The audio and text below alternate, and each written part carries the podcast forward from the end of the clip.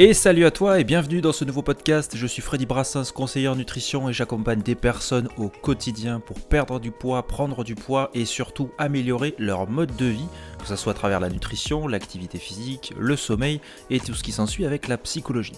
Dans ce podcast, je traite de différents thèmes euh, sur des choses que j'ai entendues à droite à gauche, vers mes collègues, des personnes que j'ai rencontrées, que j'ai suivies, et aussi des articles qui m'intéressent fortement avec des thématiques qui me tiennent à cœur, toujours en lien avec l'obésité, le surpoids, la psychologie, l'alimentation, la nutrition du coup. Et effectivement, je te raconte ça parce que si tu ne le sais pas, si tu ne me suis pas sur les réseaux depuis un petit moment, j'ai perdu une cinquantaine de kilos en quelques années.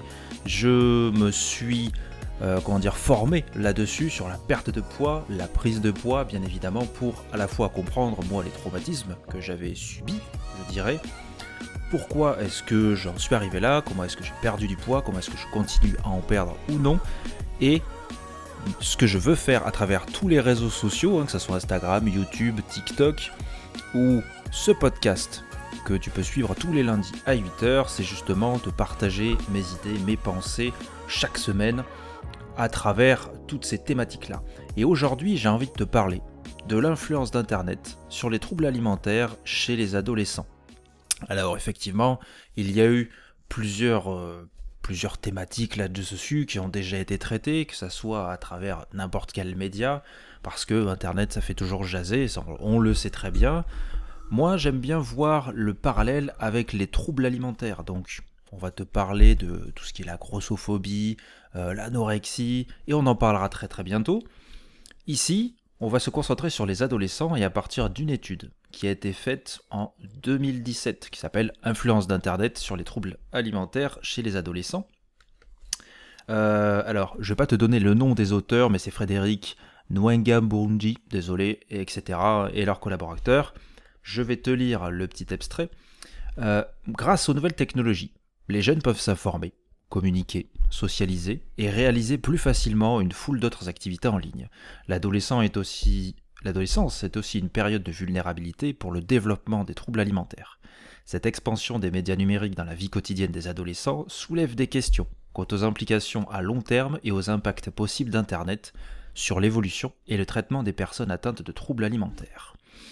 Voilà, donc 2017 et en lien je vais te parler donc d'un article qui parle justement de cette étude qui est faite par Aprifel, l'agence pour la recherche et l'information fruits et légumes. Oui, donc ça peut paraître un peu teubé, mais pour autant, ils ont bien un lien avec l'alimentation.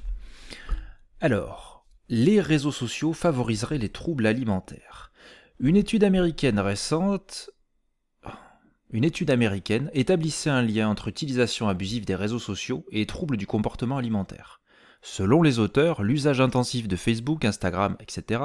favoriserait l'obsession de la minceur et de l'alimentation saine en diffusant d'innombrables images de corps sveltes, en exhortant les utilisateurs à manger sain, ou encore les incitant à se lancer dans des challenges fitness, avoir recherche de, perte de poids hein, pour la plus rapide possible, L'étude indiquait que sur les 1765 personnes interrogées, âgées de 19 à 32 ans, celles qui surfaient le plus sur les réseaux sociaux présentaient un risque sensiblement plus élevé, entre 2,2 et 2,6 fois plus, de développer des troubles alimentaires comme l'anorexie, la boulimie, l'orthorexie. Et pour le petit rappel hein, de ces mentions, anorexie, donc euh, si tu, c'est, vraiment les troubles hein, alimentaires, anorexie c'est justement se priver, on va dire, de nourriture, boulimie c'est en manger trop, et l'orthorexie c'est faire en sorte de manger toujours sainement, avoir cette, sainement, avoir cette obsession-là. Même si aucun lien de causalité entre consultation des réseaux sociaux et troubles du comportement alimentaire n'a pu être démontré, ce lien semble à première vue plausible. Pour autant, il ne faut pas oublier que le comportement alimentaire est complexe, et qu'il est le résultat d'une multiplicité de facteurs.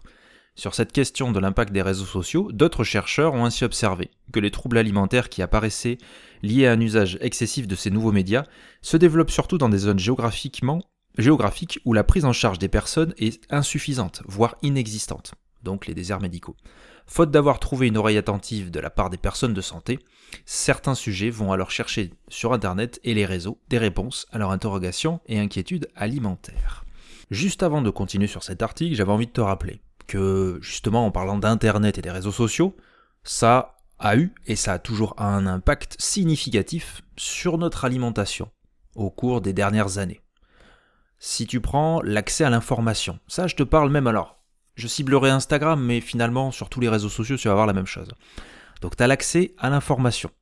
Donc bah, tu as de l'instantané, tu beaucoup, tu as une grosse quantité d'informations sur l'alimentation, la nutrition, les régimes alimentaires, les recettes, on en parle souvent. Du coup, ça nous a permis d'obtenir des informations détaillées sur les aliments, de comparer des produits, de faire des choix plus éclairés en matière d'alimentation. Ça, pas de souci. Tu as l'influence des réseaux sociaux, donc ça a joué un rôle important dans la façon dont on perçoit et dont on interagit avec la nourriture. Les utilisateurs, nous, hein, on peut partager régulièrement des photos de nos repas, des recettes, euh, des expériences culinaires sur des plateformes. Donc euh, bah, Instagram, Facebook, Pinterest, hein, le, plus courant. Hein.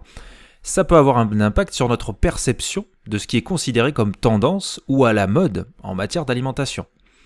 Il y a aussi la promotion des régimes et des modes alimentaires spécifiques. Donc on, en voit partout, euh, tu as le végétarisme, le véganisme, le régime cétogène, le régime sans gluten, etc., etc. Ces régimes sont souvent accompagnés donc, de témoignages, de conseils de personnes qui prétendent avoir obtenu des résultats positifs. Mais effectivement, et ça je te le rappelle, et comme pour moi, euh, ce qui a fonctionné pour moi ne fonctionne pas forcément pour toi. C'est pour ça que moi je propose des suivis adaptés à ce que tu veux et à qui tu es. Il y a aussi le marketing en ligne, avec les, des entreprises alimentaires hein, qui utilisent bah, Internet et les réseaux pour promouvoir le produit. Tu as les publicités ciblées, les campagnes de marketing pour nous influencer à acheter, à opter pour des produits sains, un peu moins sains. Tu vois très bien, je suis sûr que tu peux me donner toi-même une liste de personnes ou personnalités qui font ça. Il y a aussi les échanges communautaires, euh, ben, en fait, communautaires en ligne, forums, discussions, euh, les groupes sur les réseaux sociaux, WhatsApp, tout ce que tu veux, et où on peut recevoir des conseils en matière d'alimentation. C'est peut-être bénéfique, ça j'en doute absolument pas, surtout quand moi je le fais, alors professionnellement j'entends, mais ça peut aussi entraîner la diffusion d'informations complètement éclatées. Aussi, il y a le service de livraison de repas en ligne qui nous change complètement euh, la vision des choses. Parce que ben, Internet, euh, grosse émergence, tu as les services de livraison en ligne, les Uber, donc maintenant c'est possible de commander des repas préparés, se faire livrer à domicile, même de faire ses courses euh, pour, en, quelques minutes, hein, avoir en quelques minutes quelques... Par exemple, pas, tu veux de la farine, tu commandes sur certaines applications, tu l'as en quelques minutes. Et forcément, ça a transformé la façon de manger, donc tu as plus de commodité, mais ça peut encourager la consommation de repas bah, qui sont forcément moins sains, et augmenter la dépendance aux aliments prêts à consommer. Voilà, ça c'était le petit aparté euh, sur lequel voilà, il, me semble important de, parler sur la consommation et l'impact en fait que ça que ça a eu là-dessus. Bien évidemment, à cause de ça, eh bien, va s'amplifier des peurs et des fausses croyances alimentaires. Combien de fois j'ai vu euh, alors attention, on peut tous se tromper, moi je me suis déjà trompé, il n'y a pas de souci, hein, on évalue, mais toujours avoir du recul sur finalement ce qu'on voit. Combien de fois j'ai vu de conneries et par des... Euh, euh, par des, comment dire des professionnels, alors que ça soit, alors on va te dire oui, des coachs, machin. Non, non, pas, pas que, pas que, il y a des coachs qui disent des très bonnes choses, mais des médecins, des médecins tout simplement, qui vont te dire de la merde. Pourquoi? Parce que derrière, il y a un petit produit à vendre. Et en matière donc d'alimentation, alors tu vois, c'est con, on a eu la, vaccination hein, il, y a, pas si longtemps, euh, ça nous a fait peur, voilà, on a eu des fausses croyances, euh, complot, euh, bon, ça on en pense ce qu'on veut. Ah, D'ailleurs, aujourd'hui, on a encore sorti ça, que, comme quoi complot, etc. Chacun pense vraiment ce qu'il veut. et là, il y a un sociologue, Gérard Bronner, qui note que la période qui correspond à l'essor d'Internet et des réseaux sociaux, il y a un lien finalement étroit avec les différents phénomènes. Les nouveaux médias numériques euh, permettent la diffusion massive et immédiate de toutes ces choses-là, donc c'est ce que je t'ai dit, hein, y compris les choses les plus fausses et les plus extrémistes. Donc on a des outils d'information, de communication, et ça constitue bien évidemment quelque chose d'assez efficace pour transmettre des informations, mais aussi pour véhiculer des peurs beaucoup plus facilement. Donc prends du recul sur tout ce que tu vois. effectivement, maintenant, j'ai l'impression moi-même que tout le monde sait tout. Alors que, bah non, tout le monde ne sait pas tout. On va te donner des indications, mais celui qui va te dire ça, euh, c'est la vérité absolue, non, euh, tout n'est absolument pas vrai. Quelque chose va marcher pour toi, quelque chose ne va pas marcher pour toi aussi. Et donc effectivement, si on continue sur l'article, on te parle euh, des récits de la crainte, et puis, euh, il y, a, toutes, les, choses par rapport à l'éducation, on va pas se le cacher.